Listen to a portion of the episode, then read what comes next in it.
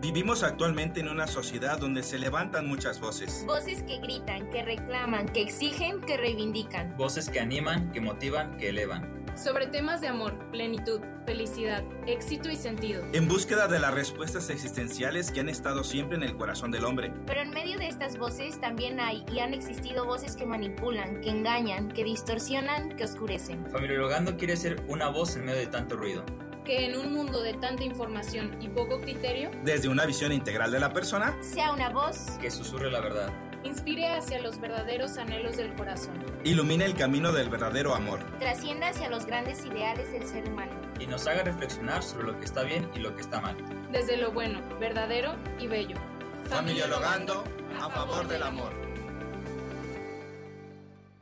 ¿Qué tal amigos familiólogos? Estamos en un capítulo más o episodio más de lo que está en el mal en el mundo de nuestro podcast de Familiologando. Y el día de hoy les va a encantar el tema. Yo soy Marco Lome y me acompaña. Yo soy Fernando Jauregui y Rubén, sus conductores de confianza y de igual modo pues los que van a estar acompañarles, los que les van a estar acompañando durante todo Familiologando.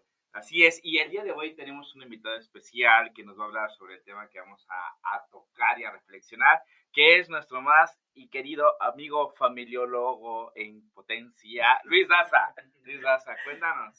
Hey, pues muchas gracias por la invitación, la verdad.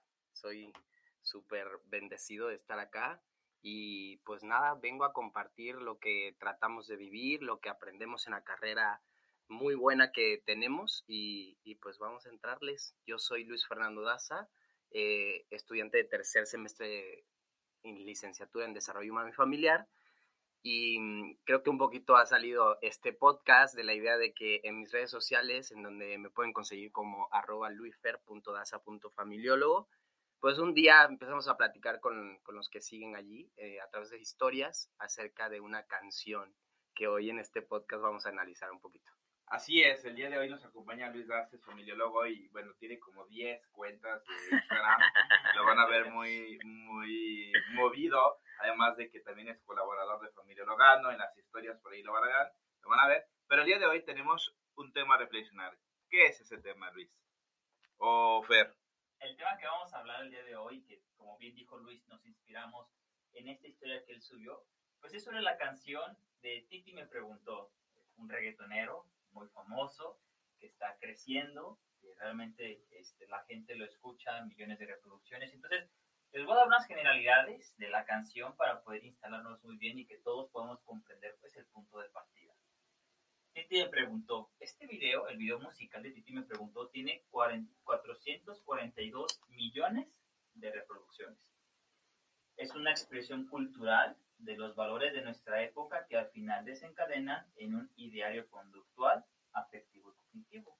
Mucho de lo que encontramos en esta canción podemos ver las manifestaciones de la cultura que estamos viviendo y que bueno, parte de este podcast es ir contra, es ir contra cultura con argumentos, con desafiando lo que hoy se dice, pero al mismo tiempo haciendo propuestas también autocosificación, cosificación del otro, utilitarismo, hedonismo, liquidez moral en términos de Bauman, crisis del amor en términos de Carl Goctila. Esto es lo que nos presenta esta canción, Titi me preguntó, y es lo que vamos a analizar el día de hoy, y espero que lo podamos disfrutar todos. Sí, me parece importante el análisis que hacemos de esta canción, porque creo que la música como un arte también las letras son importantes a reflexionar porque se van metiendo a veces como si subconsciente y hay veces que vamos repitiendo las canciones y luego decimos, oye, ¿qué estamos diciendo? ¿no? ¿Qué, ¿Qué hay detrás de esto? Y es que en el fondo también representa una realidad social y que no hay que pasarlo como desapercibido porque en el fondo creemos que hay cosas que valen la pena tomar en cuenta solo por reflexionar qué es lo que están contenciendo y si está bien o está mal no es en contra de Bad Bunny, es la letra la que vamos a nosotros a criticar y que vamos a, poner aquí sobre la mesa para escucharte, para ver qué piensas. Así que eh, en el video y la música se esconden algunas actitudes que vale la pena reflexionar. Podríamos decir moda, cosificación o realmente estamos en una situación postmoderna de libertad, de que efectivamente podemos tener la vida así. Entonces, Cuéntanos, Luis, tú que cuando tú escuchaste esta canción, qué fue lo que te preguntaron y dijiste, oh, oh, algo está pasando, ¿no? Porque de repente ibas a una fiesta, una party y tal, y todo el mundo ahí, y tal. porque la canción es como, a mí no, no, me encanta tanto, pero ya que la escuché varias veces cuando me la mandó Luis Fernando, realmente hasta ya la traía así metida, así, eh, ¿no? Entonces, este, pues bueno, a ver, cuéntame. Bueno, yo creo que este artista eh, trae ahí este, un marketing impresionante y que pues cada vez que saca un álbum de una vez se hace súper viral y realmente hay que admitir que hay canciones o hay ritmos que son muy pegajosos. Sobre todo en esta época que estamos en la época de la viralidad, en donde pues algo en, subes en TikTok algo y de una vez llegas a la China, ¿no? Rapidísimo. Y, y creo que es un ejemplo este cuate con, con todo su tema de marketing. Y es importante lo que acaba de decir Marcos, hay que separar, eh, y se los decía a mis seguidores, hay que separar a la persona de lo que hace, ¿no? Para poder, en este caso, analizar un acto en concreto. Y es lo que vamos a tratar de hacer en este podcast. Por ejemplo, yo no puedo tirarle hate y ni quiero al género que mucha gente me ha dicho así de que, oye, ¿crees que los católicos tenemos que escuchar reggaetón? No. O, existirá el perreo sano. O existirá el perreo sano. Un perreo católico, ¿no? Cristiano. Un cristiano, que tan bueno es. O sea, no le tiro hate, ¿por qué? Porque primero que nada, yo soy venezolano, soy de una cultura súper movida. En una fiesta es imposible que no haya reggaetón, salsa, o sea, este, e, estas cosas muy tropicales. Entonces, mi cultura y mi forma de vivir eh, está muy llena de estas cosas. Sin embargo, que mi vida está llena de esto no quiere decir que yo esté ciego em, ni esté amputado como para no tomar decisiones desde mi libertad de qué es lo que decido meter en mis playlists y que no. En este caso, eh, esta canción de Titi, ustedes pueden entrar en mi perfil de Spotify y no está ninguna canción de Bad Bunny, ninguna, porque porque aunque sí tengo canciones, de hecho tengo una playlist que se llama Reggaeton Solo. y aunque tengo un chorro de canciones de reggaetón que pongo cuando estamos en una fiesta y tal, les digo, oigan, pongan esta carpeta que ya tengo como ya elegidas. Ya está bien filtrada. Ya está bien filtrada. Entonces, no lo tengo a él porque, porque he elegido eh, lo que me conviene según lo que yo pienso y quiero ser como persona. Y pienso que las letras de este artista pues no van con lo que yo creo, pienso y quiero ser. Entonces, así hay que separar lo que es el género, que no estamos ni mm, satanizando el reggaetón, pero también quiero contarles que yo tengo un hermano que es artista de reggaetón urbano profesional. Entonces, eso también me da como mayor seguridad para hablar por, este tema, porque él y yo hemos estado en las grabaciones de sus canciones codo a codo, lo he acompañado en su proceso, y detrás de sus canciones y de su proyecto hay un, oye, quiero rescatar el género urbano porque los valores que nos han enseñado en nuestra familia no van con lo que se está cantando a través de este género. Correcto. Entonces, pues yo lo súper apoyo. Sí, a lo mejor hoy en día hemos satanizado el tema del reggaetón por las letras que escuchamos y a lo mejor e, efectivamente el, hay gente con buena intención. Hay gente con buena intención y, hay reggaetones que son sanos y él, eh, precisamente el descuento esto porque él me ha comentado y me ha enseñado que hay distintos tipos de reggaetón dentro del género humano. dile que haga un reggaetón de teología del cuerpo, ¿cómo se escuchará, no? Se puede, o sea, se puede hablar de, de, la verdad del antropológica desde Juan Pablo II con un buen ritmo. A eso es lo que voy. Él me ha enseñado que dentro del género hay distintos tipos de reggaetón, que hay unos que son para bailar, hay unos que son solamente para escuchar y hay unos que son para dedicar. Entonces él está como en esta parte de yo quiero cantarle a la mujer como se debe, como se merece y cantarle y su primera canción que la puede encontrar en, en, Spotify, en YouTube y en todas las plataformas que se llama Regálame de Luis Daza.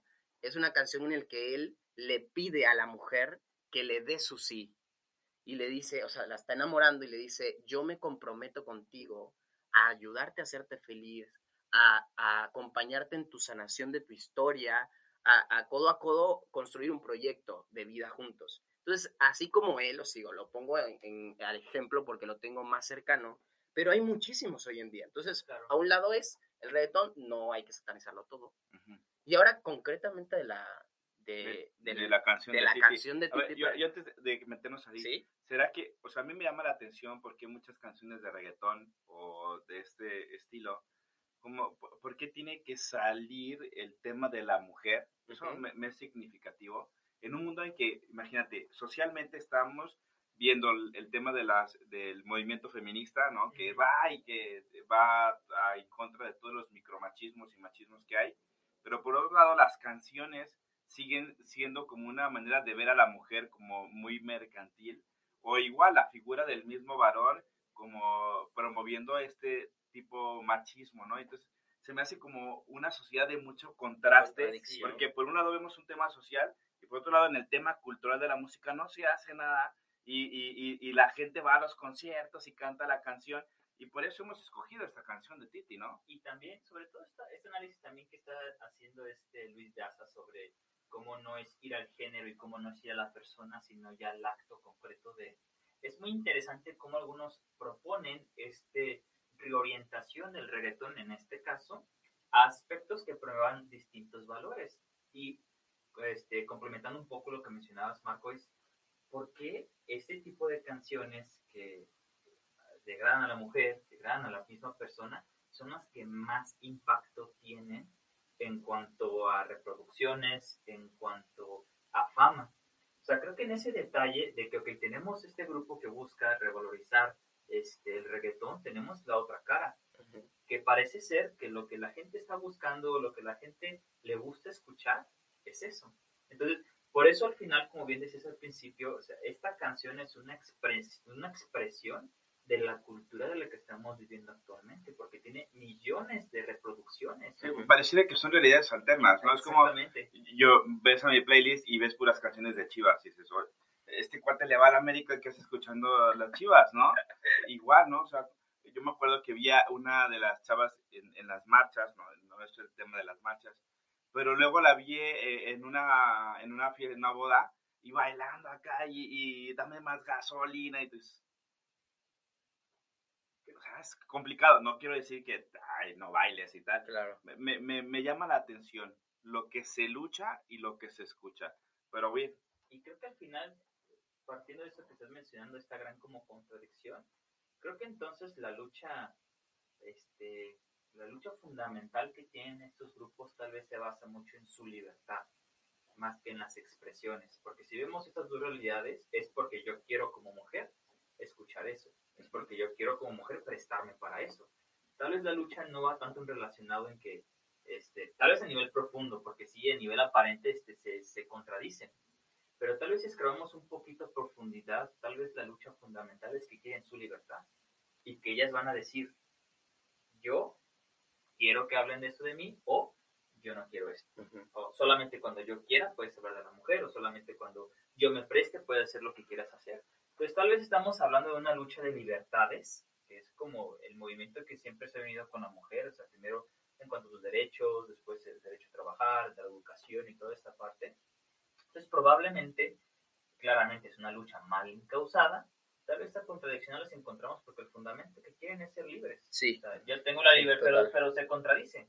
Claramente están buscando valores que no son adecuados, pero sí, ¿no? O sea, estas dos realidades, al final es yo decido. Yo como mujer decido si escucho gasolina, si escucho Titi, me pregunto, porque si uno va al concierto de Bad Bunny, bueno, yo nunca, yo nunca he ido a un concierto, pero he visto los videos de los highlights que hacen, y bueno, gran parte son mujeres. O sea, gran parte, entonces, al final es, yo lo que veo, y esta es mi reflexión personal, yo lo que veo es de que es la mujer decidiendo ir, es la mujer permitiendo que se hable de, y es la mujer no permitiendo que se hable de otras cosas.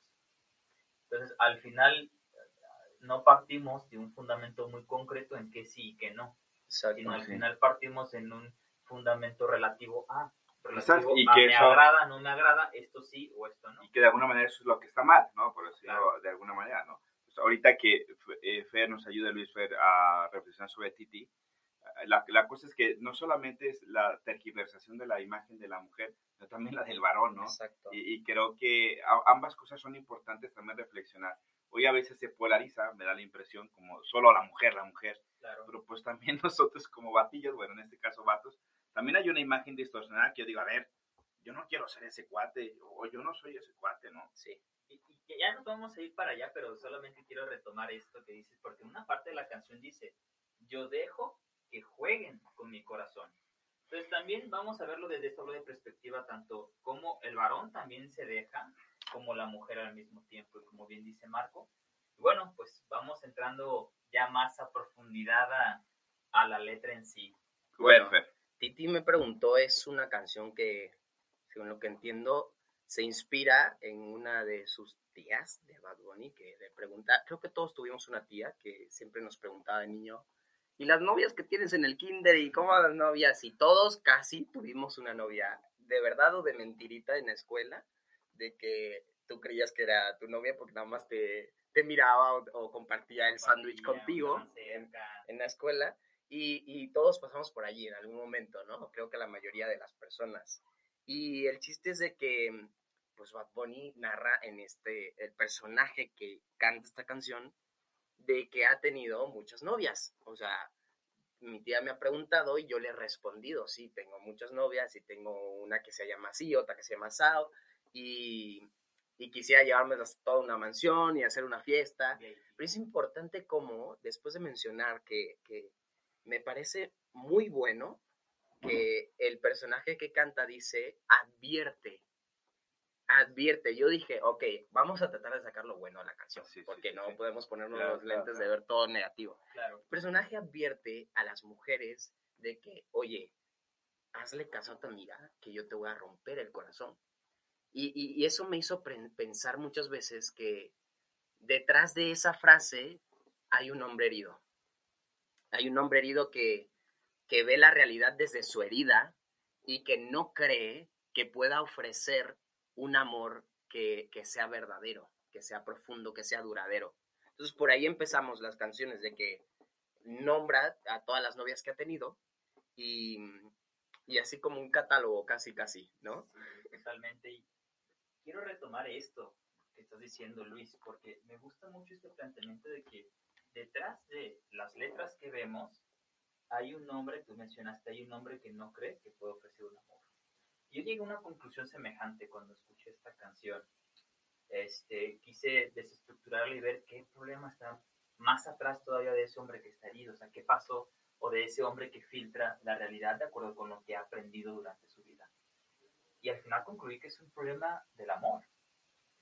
Eh, aquí voy a introducir un poquito de antropología teológica, este, a partir y a la luz de Juan Pablo II en la familia del consorcio. Juan Pablo II parte de tres premisas y después saca una gran conclusión que da luz, que podemos después filtrarla, filtrar esta canción a través de esta conclusión que saca. Primero dice, somos creados a imagen y semejanza de Dios. Número dos, Dios es amor.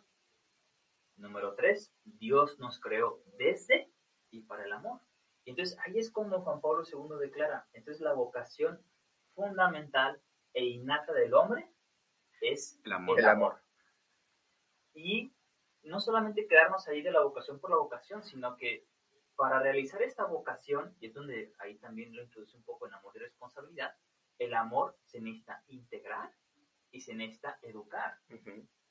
Entonces, vemos pues que la canción nos presenta no solamente un problema de valores sexuales, no solamente un problema de cosificación, no solamente un problema de autocosificación, sino si vamos a la raíz, a la luz de Carlos Agustino Juan Pablo II, el problema que se nos presenta es el amor hacia él mismo. No, creo que voy a ir un poco más atrás. Tal vez, número uno, la falta de amor que tuvo en su principal núcleo familiar. Dos, la educación en el amor verdadero. Y tres, pues el amor propio que se tiene a sí mismo. Probablemente también creo que eh, está describiendo una realidad social, ¿no? Porque pues, quizás ahorita el, el, que canta esta canción es Bad Bunny, pero en el fondo la imagen de Bad Bunny es simplemente una representación de muchos varones. Exactamente. Y, y, que nos hemos comprado esta idea y de que no somos capaces de amar. Y como dices tú, ¿no? ¿Cuántos varones también advierten y dicen, no quiero porque no quiero romperte el corazón, porque en el fondo te quiero usar? ¿Sí? Entonces, creo que es importante esta reflexión porque venimos arrastrando una concepción de, del varón que, que, es conquistador y que tiene a las mujeres como un catálogo y que en la misma escuela te han dicho probablemente, entre más novias, más vato eres, más varón. Y, y, te preguntan, oye, ¿y a quién ligaste? ¿Y con quién te besaste? O sea, está describiendo probablemente, como si lo viera desde el punto de vista positivo, lo que hoy en día el varón, en un mundo lleno de contrastes, lo sigue haciendo. ¿No? ¿O no? Totalmente. Y creo que, tan, o sea, cuando yo estaba analizando la canción con los seguidores, me escribieron y me dijeron, oye, no hables, no hables solo del varón, porque aquí el problema ya no es el varón nada más, el problema es que hay mujeres que van a fiestas, que van a antros, que van a realidades así, y que ahora usan más a los hombres que nosotros mismos a ella. O sea, me dice un seguidor esto. O que se dejan usar, ¿no? También. Pero, y, que son mujeres que también han sido heridas por, por malas experiencias y también gritan con ellos, con, con el cantante, pero no hay boda. O sea, tengo esta y tengo una y tengo otra y que viene de aquí para allá, pero no hay boda. Y detrás del grito de pero no hay boda se esconden muchas cosas. O sea, hay un temor enorme al compromiso, hay una falta de fe en que el amor es para, puede ser para siempre. Eh, o, qué piensan ustedes que hay detrás del pero no hay boda? Pues la ausencia de compromiso, ¿no? O sea, en el fondo creo que la, lo, que lo que nos ha dicho Fer acerca de lo que Juan Pablo II habla, eh, es, un problema de amor, no es un tema de cosificar, bueno, sí, claro, de afectividad, de sexualidad. Que, se desprende de, ¿no? Pero en el fondo es la visión que se tiene eh, de, del amor y posiblemente es lo que hoy se nos vende acerca del amor, que, que no es amor en el fondo. Pero a lo que yo voy es em, la, la, la ausencia de una visión adecuada de un verdadero amor que lleva no compromiso. Entonces, es un amor utilitarista, bueno, se llamarle amor, pues usar al otro, pero no quiero algo más contigo. Es más, no te veo ni a ti como el padre de mis hijos, ni como la madre de mis hijos. Por ahí hay una canción donde dice también la letra, esta letra misma, dice, muchos quieren mi primogénito para llevarse el crédito, Como, no sé, ah, yo me quiero casar con Lisa porque quiero un hijo de él. O sea, y entonces hasta se pierde la lógica del don, de lo que es la persona, y en el que cuenta más el otro por lo que me da, pero no es la reciprocidad de un amor, ¿no? Y esto, esto también recuperando algunos eh, comentarios que han mencionado ustedes hasta ahora, esta parte que decía Luis en cuanto a que ya no solamente es problema del varón, como claramente si vemos pues nuestra historia, sí el varón, este, por una falta de educación, pues ha llegado, hemos tenido contextos machistas y utilitaristas en cuanto a la mujer. Pero el día de hoy ya, ya no es un problema de uno, ya es un problema de dos y creo que aquí se puede recuperar una enseñanza muy valiosa que da Benedicto XVI en Deus Caritas Est. Porque hablando de esto de que decía Luis Daza, que ya no es solamente uno, sino dos, en Deus Caritas Est, él habla en general de la persona humana, sea en sus dos configuraciones, varón o mujer. Y también yéndome direccionado a esta parte de la donación y esta parte de donación, bueno, él parte de el eros, ¿no? él parte de este, este impulso este, sexual o este impulso de atracción, que luego Juan Pablo II también en Amor y Responsabilidad dice que es una parte constitutiva y necesaria, pero que al final depende de los valores sexuales, que tal vez lo comente más adelante. Pero él empieza a decir entonces y pone dos, dos situaciones, ¿no? que creo que una se aplica muy bien a ti, me pregunto por esto, de que habla sonríen a las que ya se los metí, este, también nomás quiere mis primogénitos, y entonces él habla del eros indisciplinado, habla de este impulso que simplemente eh, busca la satisfacción, ¿no? Busca la concupiscencia, busca nomás el, el ser saciado. Y menciona, Benedicto XVI, que esto pues no es elevación ni éxtasis, sino que es este, simplemente uh, uso, placer, animalización. Animalización. Y después, entonces menciona, por eso el eros tiene que ser purificado y formado para que ya se eleve a algo más, a un amor más profundo, para que se eleve ya a una, a una donación, a una entrega. Y ahí es donde vemos pues que el problema atrás, y también puedo mencionarlo, este, esta parte de que uno de los problemas es los valores o el valor que se le da a esta realidad sexual o a esta realidad en cuanto al hombre y la mujer. Porque aquí es donde dice Juan Pablo II, cuando, el, cuando los aspectos sexuales nomás los ponemos en relación al cuerpo, nomás da concupiscencia. Pero cuando los valores sexuales van más allá del cuerpo e integran otras cosas, entonces ya hay un nivel más elevado. un nivel de afectividad, y como dice Benito 16, entonces cuando la persona ama en su totalidad, no solamente el cuerpo, no solamente la parte. Entonces, por eso vemos pues que los valores que se nos presentan, Titi, Titi me preguntó, muchos de los valores nomás se basan en, en el aspecto erótico. erótico. Sí, un erótico que no lleva nada, ¿no? Justamente eh, otro de los autores, este José Noriega, en el libro Destino del Eros, cuando el Eros pierde su sentido, lleva al pesimismo. No sé, pero yo leyendo la letra sin la canción, o sea, sin el, termino diciendo, o me imagino al pobre vato frustrado porque, ok, su tía le preguntó cuántas novias tiene, dice tal, tal, tal, tal, no, no se quiere comprometer que nadie porque no cree en él mismo, ni siquiera. Y al final, de verdad, la imagen que se me viene, Luis, es como de un vato como frustrado, de decir, bueno, y, ¿no? Como la, la, canción es y, ¿no? No, no sé si, si, te gustaría mencionar algunas frases o... Sí, claro. Hay unas que subrayé, por ejemplo, esta que acabas de mencionar de que eh, yo quisiera enamorarme, pero no puedo. Y, y, dice, sorry, yo no confío, ni en mí mismo confío. O sea, me da dolor hasta, eh, hasta leerla, ¿sabes? Porque sin amor, ¿para qué estamos aquí en el mundo, no? Exactamente. Pero imagínate, ni siquiera él confía en sí mismo. O sea, eh, ahora como se dice, ¿no? Ámate a ti mismo para que puedas amar a los demás, ¿no? Si tú no te amas a ti mismo, entonces ¿cómo puedes amar a los demás? Ahora bien, es cierto que nadie da lo que no tiene y que a veces en nuestras relaciones humanas desde luego que para dar amor uno tiene primero que llenarse de amor. claro que se entiende desde esta perspectiva. Imagínate, yo no confío en mí mismo, pues claro que te advierto que no te metas conmigo, porque si te metes conmigo, te rompo el corazón. Y en el fondo, vuelvo a este tema que dice Fer, es, es, la ausencia de no tener un amor o no, no haber aprendido un amor verdadero y quedarse solamente una parte erótica pero que en el fondo la eroticidad no le lleva a la plenitud porque ni siquiera confía en él mismo. ¿No? Eso está cañón, ¿no? De, de una persona. Total. Y, y, ahora que ya hemos analizado un poco a profundidad esta parte de, bueno, ya hemos evidenciado bastante, ¿no? Lo que está mal. Ya hemos evidenciado lo que está fragmentado, lo que está, la reducción que se hace. Ahora, a la luz de lo que hemos comentado y a la luz de estos, de esta canción que nos muestra los, algunos de los dolores actuales, ¿qué podemos proponer? ¿Para cuál va a ser nuestra propuesta? ¿Cuál puede ser nuestra respuesta? Tomándolo en, este, en, esta, en ese sentido metafórico de esta persona que está este, ausente de ese amor propio o ausente de esa confianza en sí mismo para poder abrirse a, a, la donación y entonces al final cumplir con su vocación, que en última instancia eso también a nivel psicológico se aplica. Hay, este, hay unas escalas de bienestar, de RIF, si no mal recuerdo, y una de esas escalas es el sentido de vida. O sea, el sentido de vida también permite el bienestar psicológico y el bienestar de la persona.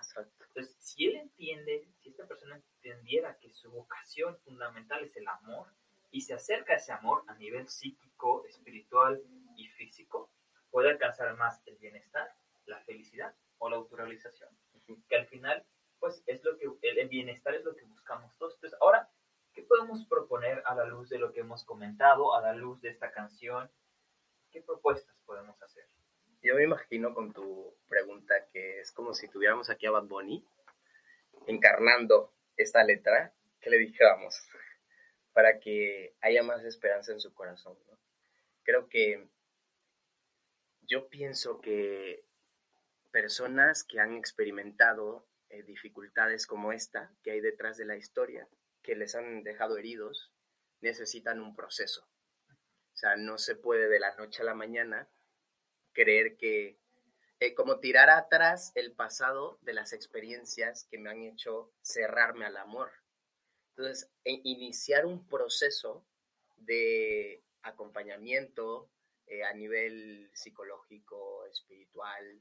Em, hay muchas herramientas. O sea, hoy no nos podemos quejar de que como en los tiempos de nuestros papás y tíos y abuelos, pues el amor era como era, o sea, la mujer a veces callada y, habían cuernos y se callaba la situación y no podía hablarse ni con los sobrinos, los hijos.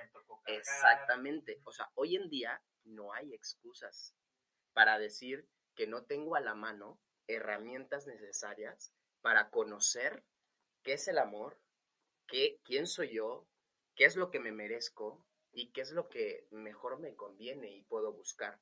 Entonces yo pienso que hay que, hay que buscar las herramientas, le diría a Bad Bunny si estuviera aquí sentado, desde, desde un podcast hasta una página de Instagram, de buscar gente, empezar a seguir gente, empezar a buscar material, libros. O sea, a mí hay libros que me han cambiado la vida y me han ayudado muchísimo más que un retiro espiritual de 30 días. Entonces, buscar herramientas y buscar personas que me acompañen en, en, eso, incluso antes de eso, primero quererlo. Porque si no lo queremos, pues no vamos a estar abiertos a, en esa búsqueda. Yo lo que eh, ahorita que estaba pensando en la pregunta que nos hizo Fer, me parece como fundamental y quizás, obviamente me voy a ver muy voltillano, pero la persona, pero también de lo que es el amor. A veces como que nos enfocamos en, en el no, no, no, no, no, no, pero no mostramos la belleza de sí, ¿no? Y, y creo que tanto los, los cantantes como los actores, los que trabajan en, en, en el cine o en el arte, tienen una gran responsabilidad de transmitir la belleza, la, la belleza del amor de la persona, en vez de querer mm, encajar con el mundo por describir una realidad social que a todos nos parecerá bien. ¿Cuántos jóvenes que dirán, ah, estos cuates están muchos, pues que disfruten y que dejen vivir y que bailen y que si quieren regotenear, etcétera? El, problema no es eh, si bailas reggaetón o no bailas reggaetón, si, si la canción es pegajosa no es, sino es lo que va permeando en la sociedad de un modo de pensar, del el modo en que se tiene que uno que relacionarse, varón y mujer, y el modo en que uno ama. Entonces, Carlos Boitigua decía que la única actitud adecuada frente a la persona es el amor. Lo contrario es el uso. Esto. Y, y esto no es de muchos. O sea, yo creo que eh, toda mujer lo que en el fondo busca su corazón es ser amada, no deseada. Hoy vivimos en un mundo de, de, yo quiero ser visto o quiero ser deseado, pero no amado. Entonces, cuando toda persona vive esta experiencia, en el fondo se queda en un vacío, en un pesimismo, en una frustración que lleva al individualismo, al nihilismo, que lleva al sinsentido de la vida. Y creo que hay que rescatar mensajes donde, digamos, el valor de la persona. Y hay cosas que no pueden pisotearte, y eso está aquí pero también lo que implica el amor. Y, el amor requiere de un arte, de una técnica. Y esta técnica, un poco como lo que nos decía Fer, rescatando a Carol Wojtyła, eh, incluso en Amor y Responsabilidad, que empieza con un proceso en el que claro que empieza una parte erótica que me gusta, pero que no podemos olvidar el valor de la persona, ¿no? que, que es un amor que va profundizando y que solamente tiene sentido el amor en el compromiso. Cuando un amor no tiene compromiso, claro. estás utilizando o hay algo en tu estructura que no está bien. Uh -huh. sí, y también siguiendo las luces que nos ha dado este Caro Bostila o Juan Pablo II, este, hay dos audiencias que, que, me gustaría compartir algunos puntos de qué podemos rescatar o qué podemos proponer en cuanto a esto que estamos dialogando al, al momento. Una es del 29 de octubre, la otra es de diciembre del 1980. Número uno, que nos enseñan estas audiencias, no condenar al cuerpo y la sexualidad. Creo que eso hay que asentarlo, como bien dijo este Marco, o sea, no es cuestión de mochos, no es cuestión... ¿Qué es ser mocho? Porque hay gente que no sabe no, por la no. cultura. Como muy piadoso, muy rezandero. Demasiado, o sea, como el extremo religioso. Sí. Como un extremo religioso. Sí. Ajá, o sea, nosotros también hablamos de cuerpo, hablamos de sexualidad, pero lo hablamos también como un medio que nos, o algo constitutivo del hombre que nos permite esa donación en el compromiso, ¿no? o sea, que nos permite, donde también surge la atracción hacia la otra persona, ¿no? Es como Juan Pablo II lo dice así en Amor y Responsabilidad, es materia prima, o sea, es materia prima que también se tiene que formar, también se tiene que educar, pero es materia prima, el cuerpo y la sexualidad. Número dos, vencer la triple concupiscencia y en particular la concupiscencia de la carne, que pues era lo que hablábamos en principio sobre el eros indisciplinado a la luz de Benedicto XVI, ¿no? Esta parte de cómo tenemos que vencer este impulso sexual que no busca, o este impulso hacia el otro que no busca la donación, la entrega, el compromiso, sino que solamente busca autocosificarme para nomás tener un momento de placer, ¿no? para tener un momento de éxtasis, no de elevación, no de profundidad, no de tiempo, sino nomás éxtasis. Número tres, recuperando Marco, afirmar la dignidad de la persona, la dignidad personal del cuerpo y de la sexualidad.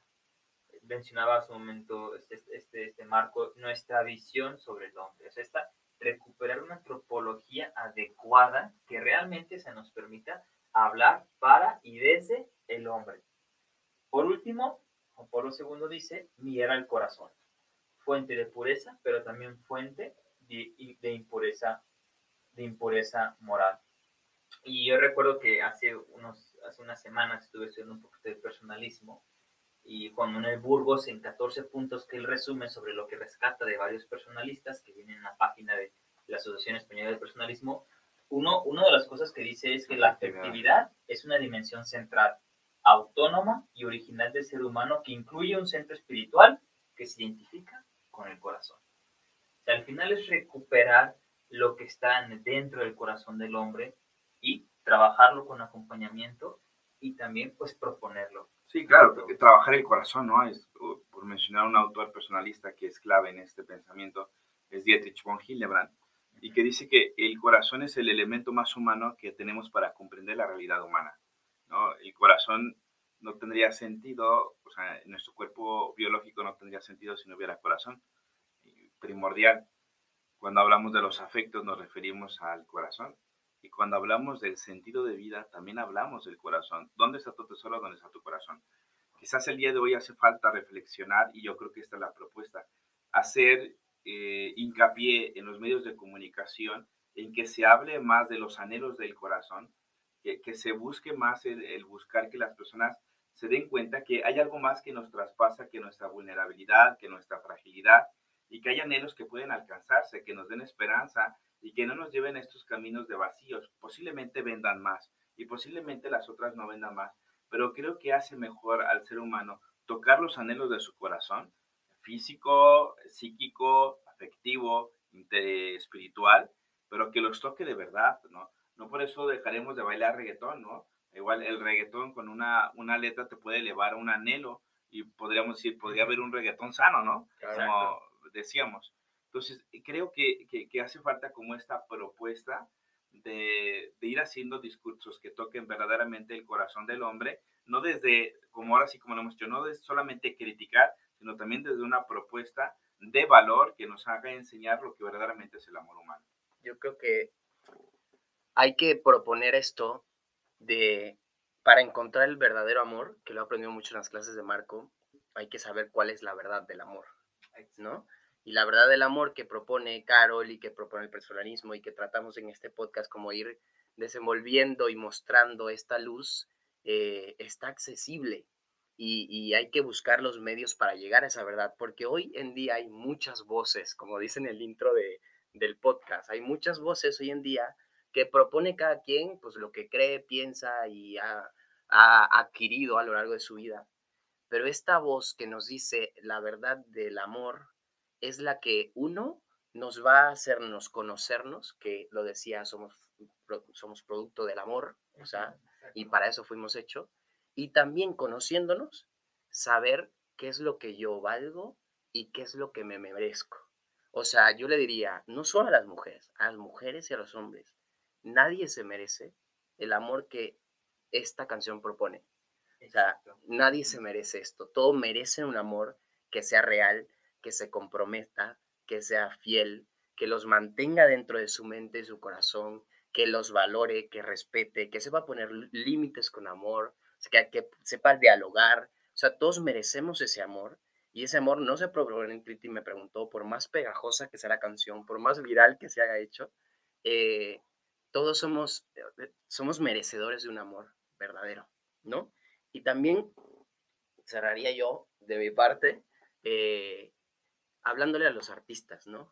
Porque me vienen muchos, cuando hablo de estos temas, no puedo no pensar en mi hermano, hermano evidentemente, claro. o sea, como si lo estuviera aquí y le dijera eh, a todos los que se dedican, no solo al arte de la música, que es, un, es una fuente muy potente de llegar a los corazones y a las vidas, generar ideas, sino y perdura en el tiempo cañón, ¿no?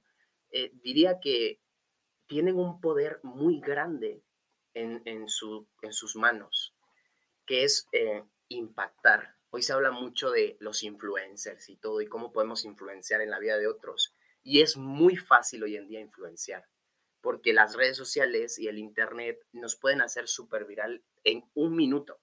Y en un minuto, una palabra tuya, un mensaje, un baile, puede llegar de aquí a la chica, como les decía. Entonces, tenemos el poder, todos los que hacemos arte, de poder crear la generación que todos queremos, una generación de paz, de amor, que independientemente de cualquier religión, de cualquier filosofía, en el fondo todos queremos el bien de la humanidad. Entonces, los artistas tienen todo en sus manos para poder cooperar con, este sueño que la humanidad tiene de que seamos la civilización del amor. Así que aprovechenlo eh, de la mejor forma y, y sí, pónganlo al servicio del amor todo. Como Juan Pablo II dijo, pues el amor todo lo vence y el amor, pues al final todo lo explica. Así es. Definitivamente, ¿no? Creo que en el fondo lo que nos jugamos aquí es la plenitud del ser humano y solamente puede ser realizada en el amor, en esta capacidad que tenemos de amar y ser amados. Y cuéntanos a, través de nuestras redes sociales, o sea, qué amor es el que nos merecemos, qué amor es el que deberíamos dar a los demás. También, pues, te invitamos a que nos busques en Instagram, nos busques allí en Spotify los episodios anteriores y nos dejes ahí tus comentarios para poder saber también qué piensan ustedes en cuanto a este tema que estamos hablando. Ah, muchísimas gracias. Gracias Luis, gracias Fer. Y sí, déjanos tus comentarios, es valioso para nosotros. ¿Tú qué crees que Titi me preguntó qué refleja de nuestra sociedad, qué es lo que está mal y qué es lo que está bien? Cerramos un capítulo, un episodio más de Familia Logando en esto que hemos llamado la temporada de lo que está mal en el mundo. No te pierdas el siguiente. Nos vemos. Nos vemos. Gracias. Adiós.